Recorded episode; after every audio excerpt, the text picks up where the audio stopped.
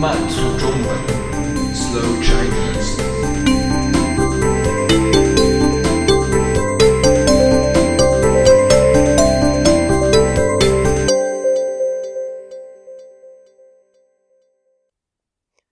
微博的力量。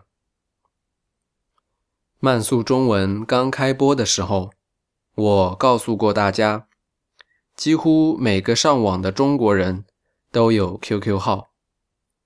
不过，互联网发展的速度很快，新的产品很快代替了旧的产品。如果你现在还在问别人要 QQ 号，他们可能会笑你。然后告诉你，人们现在用微博和微信。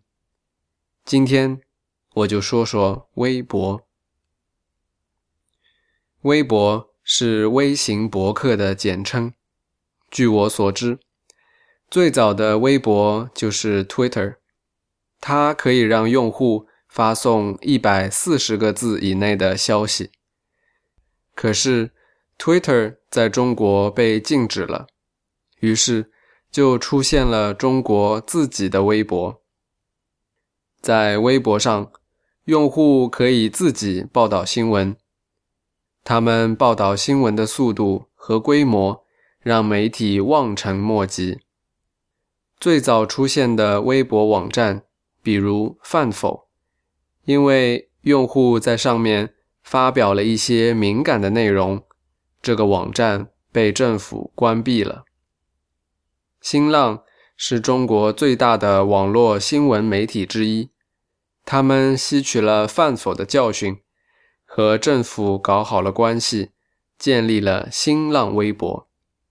新浪微博的用户很多，在中国的影响力不小，而且他把微博注册为自己的域名，所以。当人们说微博的时候，基本上就是指新浪微博。微博方便了新闻的报道和传播，也让人们关注到了以前没有关注到的事情。比如，二零一一年七月，温州动车事故发生后仅仅四分钟，第一条相关的微博就出现在网络上。比新闻媒体早两个多小时。即使后来官方媒体报道了这件事情，人们还是愿意上微博阅读更多的内容。再比如，二零一二年八月，一位政府官员在一个事故现场哈哈大笑的照片，在微博被人不停的转发，同时，人们又发现。这个官员每次出现的时候都戴着不同的手表，而且是特别贵的高档手表。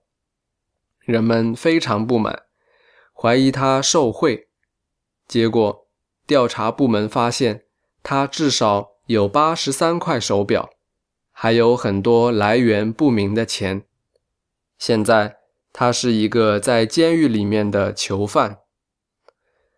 这样的事情经常发生。如果没有微博这个工具，事情的发展可能完全不一样。微博让人们感觉到了自己的力量和责任。当然，任何武器都会被利益所收买，被无知所滥用。不过，这种表达的自由是人们从来没有过的。善良的人们知道如何好好利用这个工具，知道更加珍惜每次使用的机会。